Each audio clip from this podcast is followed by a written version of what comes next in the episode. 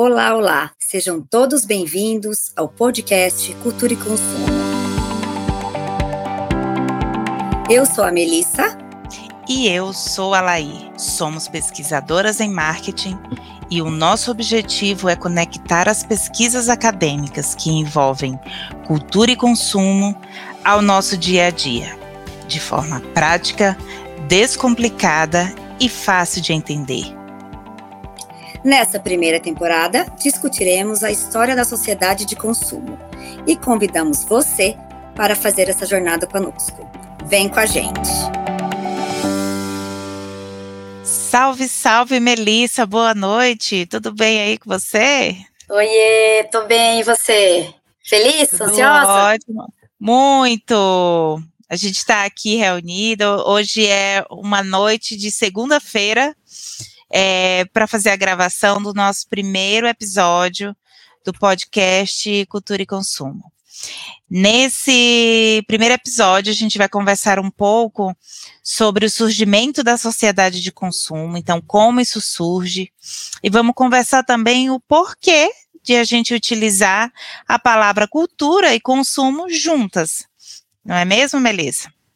É isso aí, né? O consumo, primeiramente, falando do consumo, ele é central na nossa sociedade, ele movimenta a economia mundial e é um fator de diferenciação da qualidade de vida entre os países e, obviamente, as pessoas, certo? O nosso acesso ao consumo, ele é desigual em todos os aspectos, sendo um pouco mais clara a população mais pobre não consegue sequer atender suas necessidades básicas, enquanto outras pessoas consomem de maneira mais livre. E aí, para a gente apimentar o tema, o consumo não pode ser separado da cultura. Desde que, se a gente for analisar o chá, o consumo de chá pelos ingleses, até as calças gangue do, dos bailes funks, tudo isso é um, é, todo esse consumo ele é envolto a questões culturais e, mais importante, de identificação, seja individual ou coletiva dos consumidores. Certo, Lair? É isso aí, Melissa. E é nesse sentido que nós, né, entendemos, pesquisamos, traduzimos é, e divulgamos agora o consumo, né? Então, como uma dobradinha entre cultura e consumo. Mas, para a gente entender melhor o que, que isso significa, né, o que significa essa expressão, quais os, os desdobramentos que vêm a partir disso, né, é, para a gente entender até o nosso futuro, inclusive, a gente precisa aí dar um passinho para trás e entender essa história, como isso começou né? Quais as origens de, desse movimento, né? Do nosso ato aí de consumir, dessa sociedade dita sociedade do consumo, como é que isso se conecta ao ser humano, né? A nossa experiência humana. Então, nosso bate-papo hoje vai ser uma viagem no tempo, é, e, e o nosso objetivo é enriquecer você de conhecimento, trocar ideias e mexer com suas estruturas aí sobre o que você sabe sobre o consumo. Então, abre aí o coração, pega um café quentinho e vem com a gente é, conversar sobre cultura e consumo. Bora lá falar sobre como nasce, então, né? Como surge a sociedade do consumo, né? É, então é o seguinte, mesmo em sociedades consideradas menos complexas, todos o ser humano ele é um ser social. O ser humano se relaciona com a natureza, com os objetos através da cultura. E, e através né, da, da cultura e dos, dos, das relações de poder que estão aí eh, implicadas nessa na questão do consumo, na questão da cultura e na questão de ambas as coisas juntas. Então, por exemplo, né, em sociedades tribais já existe uma distinção entre os membros a partir do que eles comem e o que eles se vestem. Não é não, Lair? É isso aí, Mel. E não só em sociedades tribais, né, menos sociedades menos complexas. É, nas nossas, na nossa sociedade ocidental, complexa, ela também apresenta essa associação entre a cultura e o consumo, né? Tem uma organizadora de um livro, que é a professora Carmen Migueles, ela, ela escreveu um livro sobre antropologia do consumo, casos brasileiros, onde ela vai discutir a questão dos planos de saúde, né, como é que funciona essa questão dos planos de saúde a partir da cultura brasileira. E, e esse é o tipo de assunto que ele importa a todos nós, enquanto sociedade. Você conhece essa obra, Mel? Opa, conheço sim, e são dois capítulos muito interessantes. Eles são dois autores, a Sônia Baroni e o Flávio Alcoforado, espero que eu falei esse nome corretamente, mas eles analisam a lógica do consumo dos planos de saúde. A Sônia, ela investiga como a sociedade brasileira é, define culturalmente a questão de saúde. E o Flávio, ele já analisa a questão de regulamentação de mercado que são que os contratos dos planos de saúde são baseados em modelos de contrato dos Estados Unidos. Então, existe uma divergência grande aí, um, digamos, um choque cultural entre as, as fornecedoras do, dos planos e os consumidores, porque, né, como a Sônia fala no capítulo dela, a saúde no Brasil é vista como obrigação do Estado e nos Estados Unidos não. Então, isso dá um choque aí na hora desse, na hora de, de como é que fala, de, de estabelecer essa, essa, essa, essa transação. Mas aí, Leir, tem uma coisa que eu penso assim: a gente fala de sociedade de, do consumo, ela é pratica, isso é praticamente um sinônimo, né, da nossa sociedade. O que, que você acha? Eu super acho, super acho que sim, né? Que elas são, é, é quase um pleonasmo a gente falar é, sociedade contemporânea e sociedade de consumo. Acho que são duas coisas muito próximas. A sociedade que a gente vive é uma variante muito particular desse capitalismo aí que foi caracterizado pela primazia do consumo. Né, o ato de consumir. E então, assim, sob essa simplicidade de, de se falar, ah, vivemos em uma sociedade de consumo, tem uma grande ambiguidade, né? É, porque muitas vezes fazem essa, muitas pessoas fazem associação da sociedade de consumo com o consumismo, né? Com o mero acúmulo de bens materiais. Quando, na verdade, o consumo é uma atividade presente em qualquer sociedade humana. É, é ela é muito ligada a, a vários aspectos do nosso dia a dia, da nossa identidade, né, do que a gente faz. Como é que você, por exemplo, Melissa, consegue enxergar que esse consumo ele vai se conectar com essa nossa experiência humana, pensando hoje aí no nosso dia a dia, no nosso cotidiano? Olha, a gente tem, eu tenho, né, um exemplo super fresco, que é o filme da Barbie. Ah, é, super. Né, você assistiu o filme? Assisti. Gostou? Gostei. Eu também, particularmente gostei. Acho um filme, achei um filme bem produzido, boas atuações, divertido, enfim. Eu vou trazer esse exemplo não como, né, não pretendendo analisar de forma crítica e com juízo de valor o conteúdo do filme, porque não é nosso objetivo. Eu vou, nós vou trazer uma análise do ponto de vista da cultura e do consumo mesmo, né? Então, que já começa lá nas estratégias, né, de marketing, tanto da Warner quanto a, quanto a Mattel né, trailers rolando, álbuns com grandes nomes da música internacional, a turnê com os atores, né? A Margot Robbie foi vestindo os figurinos da Barbie dos anos 90, né? Forte apelo à cor rosa e um grande apelo nas redes sociais. Eu achei isso uma coisa bem, bem interessante, né? E aí eles mostraram, né, o que os fãs da boneca desejam, porque os fãs dessa boneca são pessoas que em 90, nas, né, brincaram com a Barbie, né? E, e eu, essa nossa geração, né, Lair, a gente brincou de Barbie, ou a gente não brincou, Opa. a gente não tinha, ou tinha, mas eu acredito que mulheres da nossa idade têm uma história com a Barbie, né? É impossível não ter, né? E aí, para assim, né? Isso eu lembro que me pegou muito esse exemplo, porque as vitrines estavam todas rosas. O Burger King lançou um lanche com molho rosa. Eu fui na feira, a mandioca estava rosa. Eu fiquei assim, nossa, né? Isso, isso me chamou muita atenção.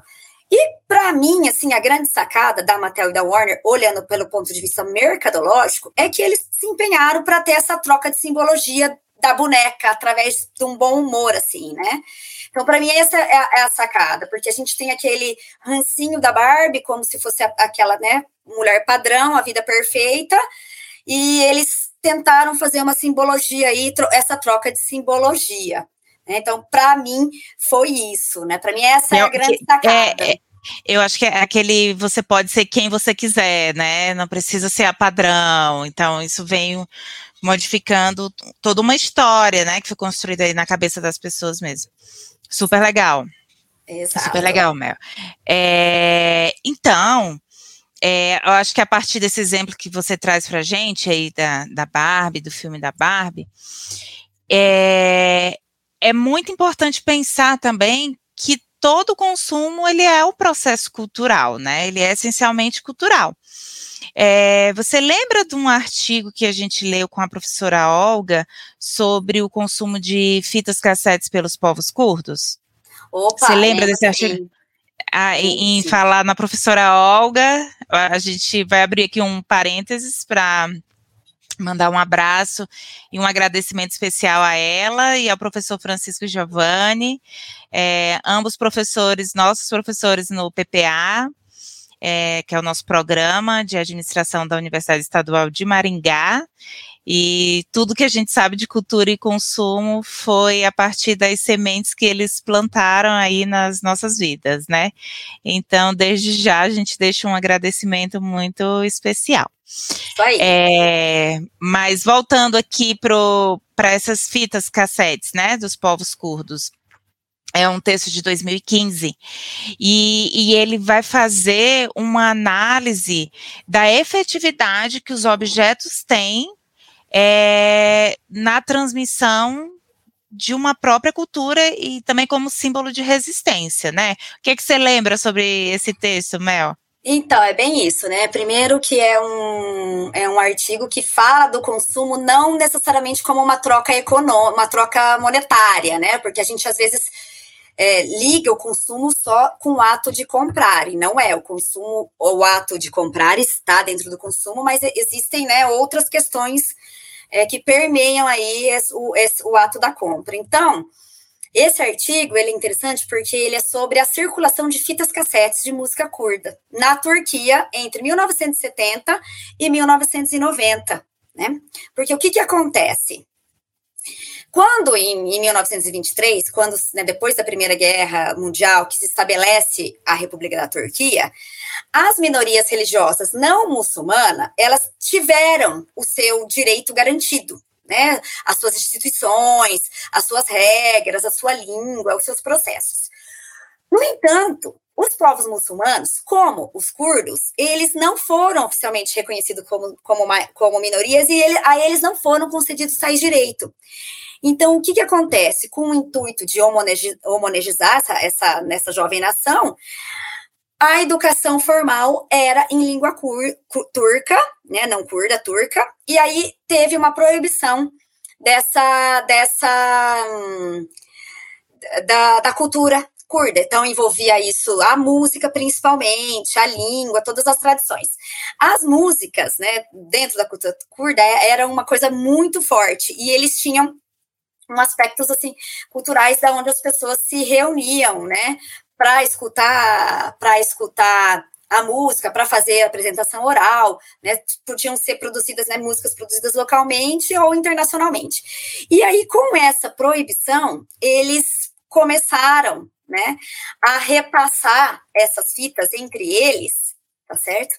Com uma forma de resistência e uma forma de manter a cultura deles ainda viva. Então, é, foi é, isso.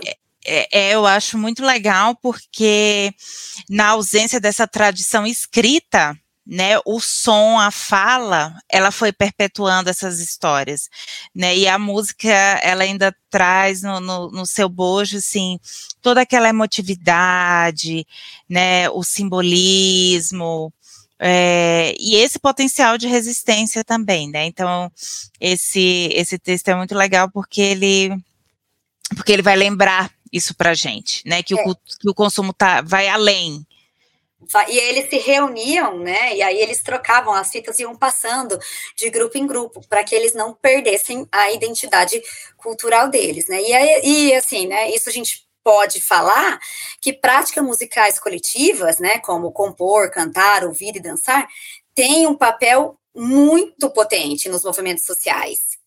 Então, é, e aí esse exemplo da música curda, a gente coloca ainda a questão da circulação desse material, né, do, do objeto, tá certo? Muito legal. É, esse exemplo é, eu acho fantástico. O... Agora é interessante, né, porque a gente falou assim desse poder do coletivo, como você falou, né, desse consumo coletivo. Vamos pensar até ali é, de quem anda de moto, Harley, né, tem é, grupos que consomem juntos. Mas o consumo, a partir de determinado momento da história, ele também passou a ser uma expressão individual né? Então, não só essa expressão coletiva, mas também uma, um, uma expressão de quem é aquela pessoa na sua individualidade, né?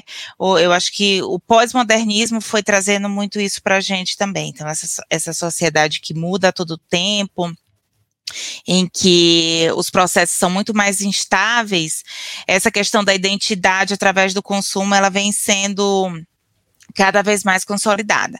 É, o meu filho, eu tenho um filho de 8 anos e ele joga Roblox aqui em casa, eu jogo Roblox também. E quando a gente cria um avatar para jogar Roblox, a primeira pergunta que é feita é quem você quer ser. Eita, né? Então, assim, já é, é, é, já é uma pergunta muito carregada de significados, né? Uma pergunta complexa. Então, assim, desde a mais tenra idade, a gente já vai lidando com esse tipo de pergunta a partir né, de um processo do consumo mediado pelo ato ali de simplesmente jogar é, um videogame. Então, assim, eu, eu acredito que esse é, desenvolvimento dessa sociedade de consumo é um processo cada vez mais de longo prazo, né? Então ele começa ali muito novo, né? E se estende pela vida. É, ele está relacionado com múltiplas geografias, então esses processos, dependendo do lugar do mundo onde eles ocorrem, eles vão ter esses significados diferentes, né? E, e os objetos também, a história dos objetos, elas vão contando aí uma história particular para nós.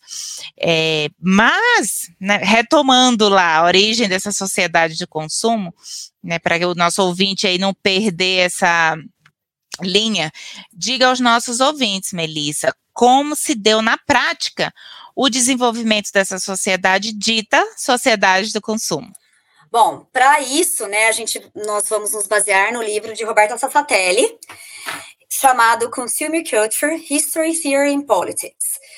É, a gente vai acabar, né, citando esse livro aqui durante esse podcast, mas hoje a gente vai focar, vamos focar no capítulo 1 e 2, tá? Então, basicamente, de uma maneira simplificada, a burguesia começa a consumir um ato que era exclusivamente da nobreza, né? Porque antes da burguesia, quem consumia era a nobreza. Isso modifica técnicas de venda e de produção e aí, o processo de industrialização é um efeito e não, causa, não, e não a causa dos novos desejos de consumo. Então, essa é uma, uma, um, um, um, um, conceito que a teoria da cultura e consumo traz, né? Que, na verdade, é, a produção, ela vem, ela nasce, né? Os meios de produção eles se modificam por conta dos novos hábitos de consumo. Né? Então, é como se a burguesia começa a, a querer, né, se, se identifica com a nobreza e a, e a maneira de se igualar é através do consumo, né? E o consumo de luxo, né, Laí? Então, você explica pra gente como que fica aí nesse processo, o luxo? Ah, ah o consumo de luxo, né? consumo de luxo é algo que traz uma curiosidade muito grande, né? Um desejo das pessoas conhecerem, das pessoas terem, né? De, de se verem é, tendo posse daqueles objetos de luxo. É, então, esse, esse luxo, ele começou a ser objeto de desejo e, de certa forma, acessível também, né? Para aquela burguesia que estava ascendendo. É, claro que para entrar nesse mundo de luxo e de produtos mais exclusivos, existem produtos de entrada, né? Então, às vezes, a pessoa que quer iniciar uh, no luxo, ela não parte comprando uma bolsa Birkin da Hermes que custa 250 mil reais. Ela começa, às vezes, com uma maquiagem, com um esmalte, um lenço, né, de marcas conhecidas e desejadas, e, e ela vai acendendo aí essas marcas. Mas o luxo, nesse sentido, ele teve todo o seu papel naquele momento de difusão do consumo, né? E, e não só o luxo, né? Como alguns processos que a gente tem, como festas que antes ficavam restritas aos palácios, né? Vamos lembrar lá da Cinderela, que as pessoas foram, que né, as irmãs e as mulheres da vila convidadas para entrar no castelo. Então, nos filmes a gente vê muito isso. É, as festas elas começaram a sair dos castelos e para o dia a dia, né, para a vida cotidiana das pessoas, a tomar alguns espaços. Os espaços de consumo também, né, eles começaram um pouco a, a, ser aquela coisa só da feira, só utilitário, e se tornaram lugares mais bem cuidados, mais iluminados, e, e a gente vai conversar um pouco sobre espaços de consumo, inclusive no nosso episódio número 2. Então, é, a gente vai retomar esse fio da meada mais lá na frente.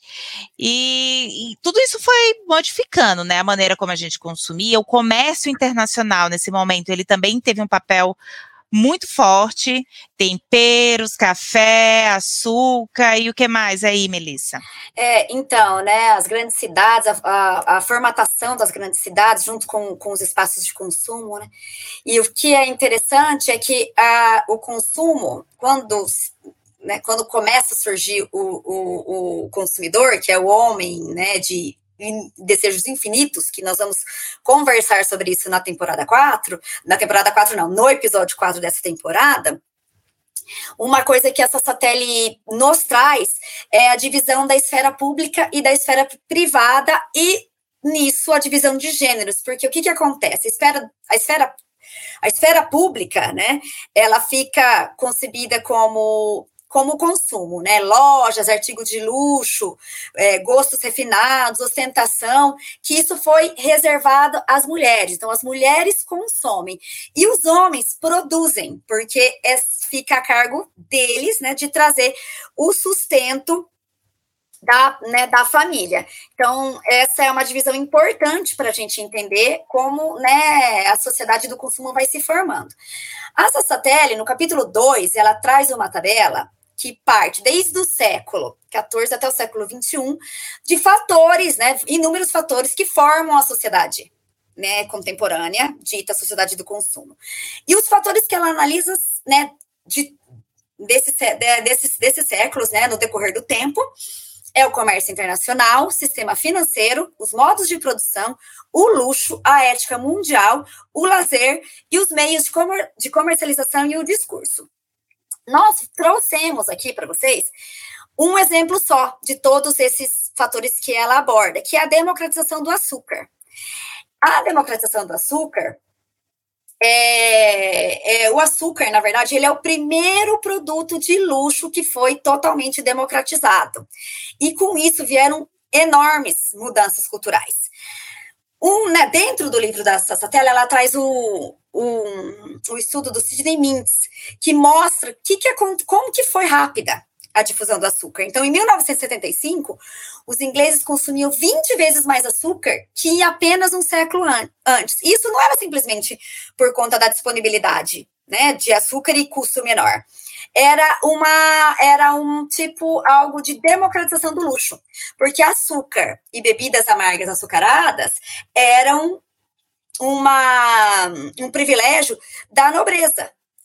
E aí ele não é uma nutrição, né? Não é nutrição, então ele, é, ele não, não, é, não é um alimento. E quando o, quando o açúcar vem para as classes trabalhadoras, todo mundo começa a tomar o café açucarado. Então, o que, que acontece, né? É, os, os, os, atores sociais, aí, tanto a classe trabalhadora quanto a burguesia, todo mundo, eles começaram a se tornar consumidores, aonde você consome de acordo com a sua própria satisfação, e não simplesmente com a sua né, posição social de como, como era antes. Então, é, é, muito legal esse exemplo é, Não, também, né, o açúcar é fantástico, assim, ele é, um, foi um divisor de águas, assim mesmo, eu acho, acredito que ele seja um, um, produto que vale a pena a gente dedicar tempo falando, né, porque muitas pessoas nem sabem, é um produto nosso do dia a dia, e não sabem a origem disso tudo e o impacto o impacto que ele teve nessa sociedade que a gente vive hoje, né? Na forma como nós consumimos outras coisas, inclusive o açúcar. É, agora a gente encerra esse primeiro bloco e vamos, nesse intervalinho, fazer uma pequena.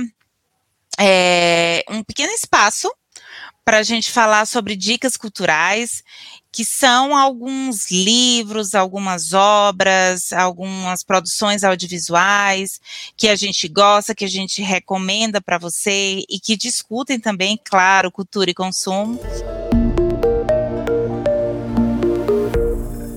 Então, a nossa primeira dica cultural do nosso primeiro episódio eu acho que não poderia ser diferente.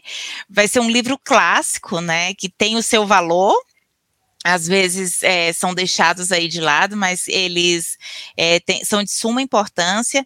Então, o livro que a gente vai recomendar hoje é o Madame Bovary, que foi escrito pelo Gustavo Flaubert em 1857, né? Foi lançado em 1857. E aí, nesse livro, eles vão abordar muito a questão do consumo.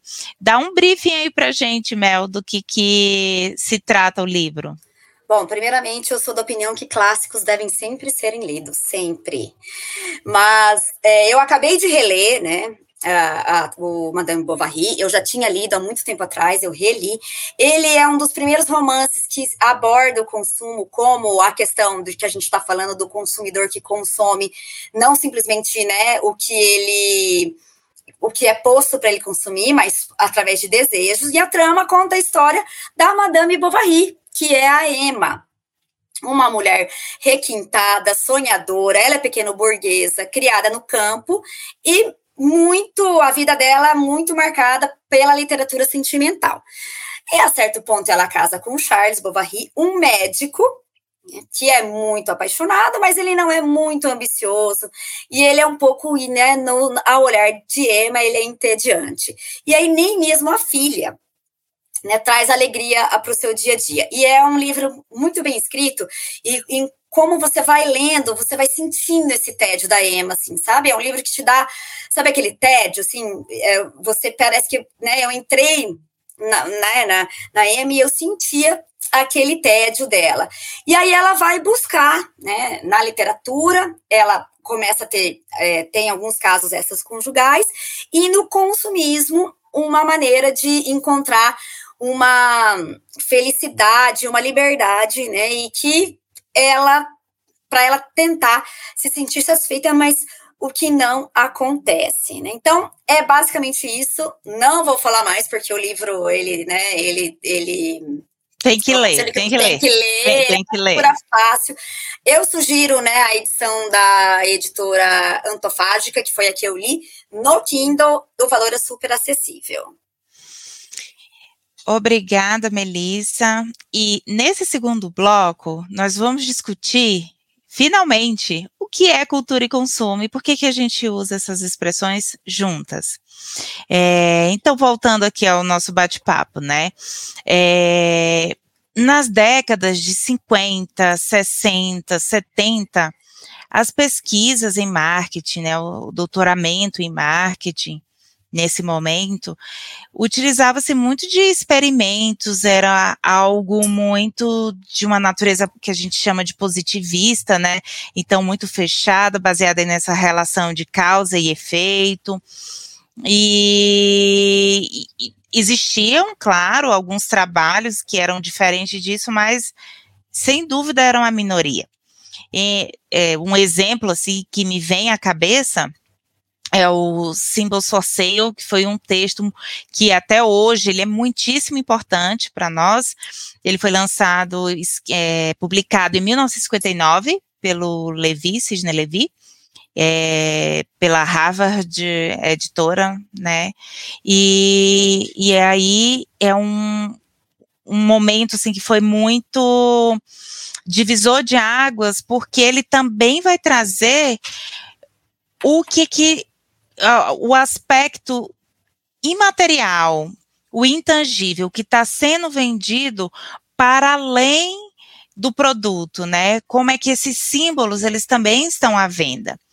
Então, é, um exemplo de símbolo, por exemplo, são os relógios Garmin. A, a Mel foi triatleta, Mel? Exatamente. Tem Garmin, ou teve? Não, com certeza. É, é, o Garmin ele é uma ferramenta de treino, ele é muito mais que um relógio, e te digo mais.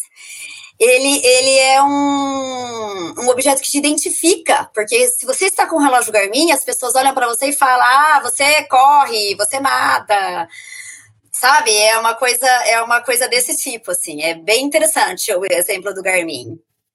É, então, a, a, eu acho que a Disney também é um, é um ótimo exemplo, né, de desse símbolo, de, quando as pessoas viajam à Disney, elas não estão só tirando férias, elas estão vivendo um sonho.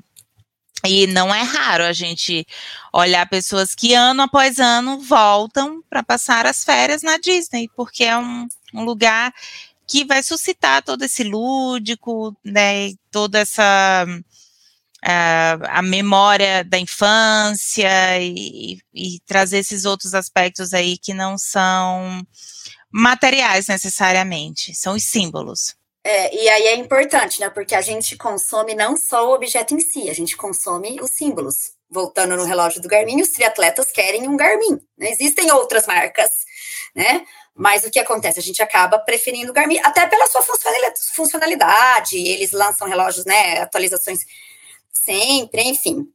E aí, a gente tem que falar sobre a formação da CCT, né? Da teoria do, da cultura e consumo. CCT é o termo em inglês, porque é nisso que a gente se baseia, né? É a nossa, é a nossa área de estudo. E ela nasce lá em 1986 com o Russell Belk, é um, um, um, forte, né? Ele é professor e um importantíssimo pesquisador dessa área.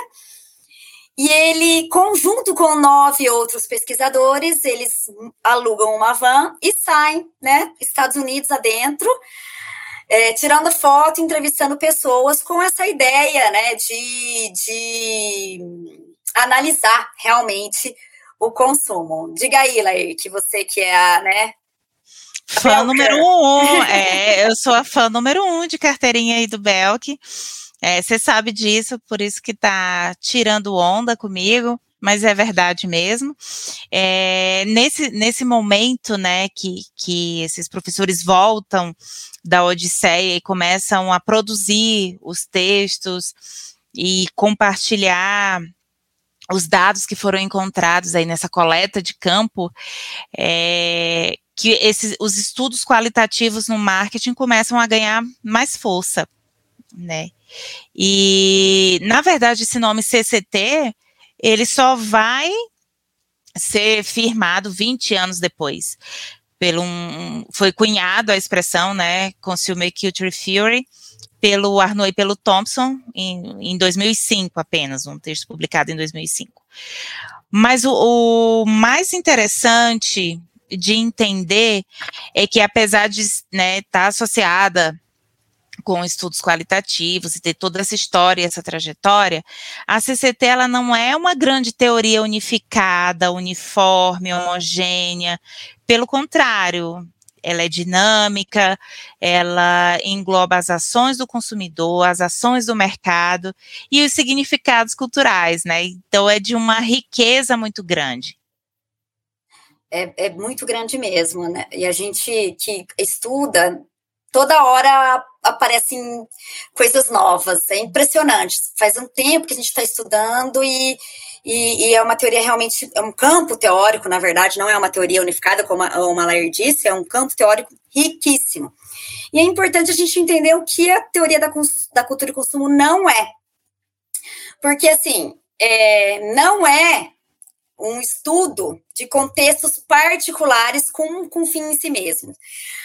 Os teóricos né, da, da teoria da cultura e consumo, eles estudam o consumo em seu contexto. O que, que significa isso? Que, estudar, que é estudar como o consumo explica os fenômenos sociais.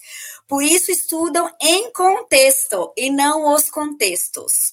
Faz sentido para você, Lair? Eu expliquei bem essa, essa parte? Faz super, Melissa, faz super. É, quando a gente tem alguns exemplos, né? Acho que um exemplo vai ajudar a entender o que você está falando, que é estudar as pessoas consumindo em determinado contexto, não só o contexto de consumo em si. Então, tem um texto é, da Bardi Osterberg e Begson, é, ele chama Negotiating Cultural Boundaries, Food, Travel and Consumer Identities.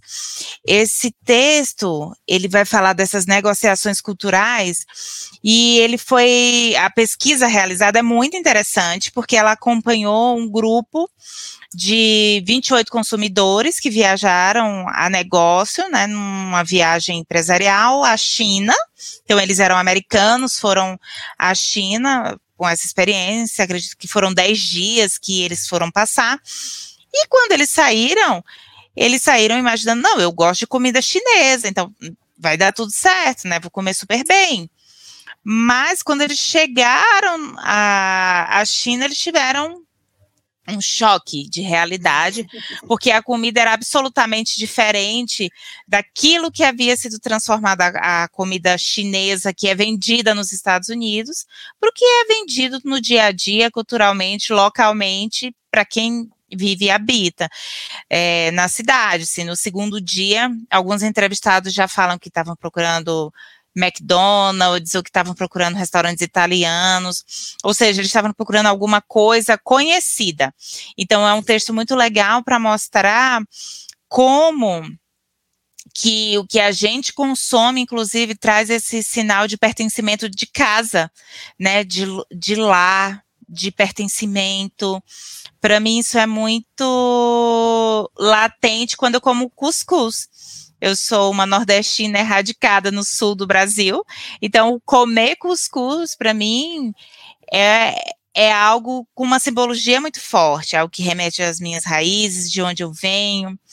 E, e, e eu amo muito, né, falar do cuscuz, porque para mim é algo muito importante, muito interessante e que tem essa associação de pertencimento, de raízes mesmo. Eu acho que são bons exemplos, né, para a gente entender é, essa cultura em contexto. Super. E a alimentação, nossa, dá, dá três temporadas inteiras, né, se a gente for falar de consumo e alimentação, né. E, e uma coisa, né, que a gente também acaba sendo bem criticado né, na, na, academia é que o que é produzido não é aproveitado pela prática. E isso não é verdade. A gente tem um estudo do Marcelo Rezende e da, Daniela, da Daniele Pereira sobre a terceira idade. Conta aí pra gente, Laer, sobre esse estudo. Eu acho que essa forma é uma forma muito injusta, sabe, Melissa? Porque todo o trabalho de CCT, e, e eu destaco as produções brasileiras, é, a gente tem essa preocupação de trazer para o leitor, né, para a academia de administração, para o business, as contribuições, contribuições gerenciais, contribuições para a prática, para as marcas. É, esse estudo do professor Marcelo e da Daniele, é, ele vai falar um pouco sobre a experiência de consumo por consumidores da terceira idade. Então, todo o estudo, ele vai dar essas informações é, de cunho gerencial, de cunho estratégico para quem deseja oferecer, empreender e compreender como é que esses consumidores vivem, consomem, como eles se relacionam, como são as trocas, como é a comunicação. Então, acho que essa crítica é algo já superado, para ser sincero, nem é algo que eu acredito que a gente tenha que é, levar em consideração, porque a CCT é muito prática, é tudo muito prático, então a gente pesquisa a nossa, o nosso dia a dia, a nossa realidade, e esse mundo aí que nos cerca. Com certeza, é tudo muito prático, né, Laí? Porque, até porque grupos sociais, é, é, a cultura são, são coisas vivas, né? Eles se modificam, é, porque, igual retomando lá a tabela da Sassatelli, as coisas vão se modificando e essa modificação tem impacto em tudo. Então, é realmente é muito prático. Bom, é, a gente está chegando no final desse primeiro episódio. É um episódio, né? O nosso primeiro, ele é piloto. A gente colocou bastante trabalho, bastante expectativa. Daqui a gente quer que vocês saiam pensando na história da sociedade do consumo, que é uma história também da formação da nossa sociedade contemporânea, que é muito orientada pela cultura, pela economia, pelos bens, pela cultura material como vocês puderam perceber, né, nos exemplos que a gente trouxe para vocês. É isso aí, Mel. É, explicar essa gênese do consumo é de grande responsabilidade para nós, porque ao entender essa, essa sociedade do consumo, a gente entende melhor a nossa própria sociedade. Então, os historiadores, quando fazem isso, eles vão enfatizar muito as diferentes épocas, os lugares, os fenômenos que acontecem, né? Então, o consumo, a partir dessa organização e dessa estruturação, ele passa a ser uma atividade relevante por ela mesma, né? Por, é, nessa Constituição das relações sociais, nessa constituição da identidade, quando começa a surgir essa figura do consumidor, que a gente vai explorar um pouco um episódio só sobre a figura do consumidor. E isso vai trazendo diversos matizes variados, muito potencializado pelo fluxo de mercadorias, né, como foi acontecendo, que a gente falou, e, eh, desde as navegações até essas trocas que começaram a acontecer. No próximo episódio, a gente já vai falar um pouco sobre os locais de consumo, então, como os, dos vilarejos medievais, para os primeiros centros de compra, as feiras, os shopping centers, até o metaverso, a gente tem hoje como um espaço que se pode consumir. É, nosso passeio aí vai ser imperdível. Se fosse vocês, eu não perderia o próximo episódio. É isso aí. A gente esperamos que vocês tenham gostado da nosso, do nosso bate-papo, da nossa companhia. A gente pede para vocês seguirem nossas redes sociais, curtam, comentem, conversem com a gente, indiquem esse podcast. É um podcast mensal, então, os episódios estão imperdíveis. Todas as referências citadas, né, estão detalhadas na descrição desse podcast. A gente deixa vocês com um grande abraço e um beijão e esperamos vocês no próximo episódio. Até breve. Tchau, tchau, gente. Até mais. Tchau. Tchau, Laí. Até mais. Tchau, Mel.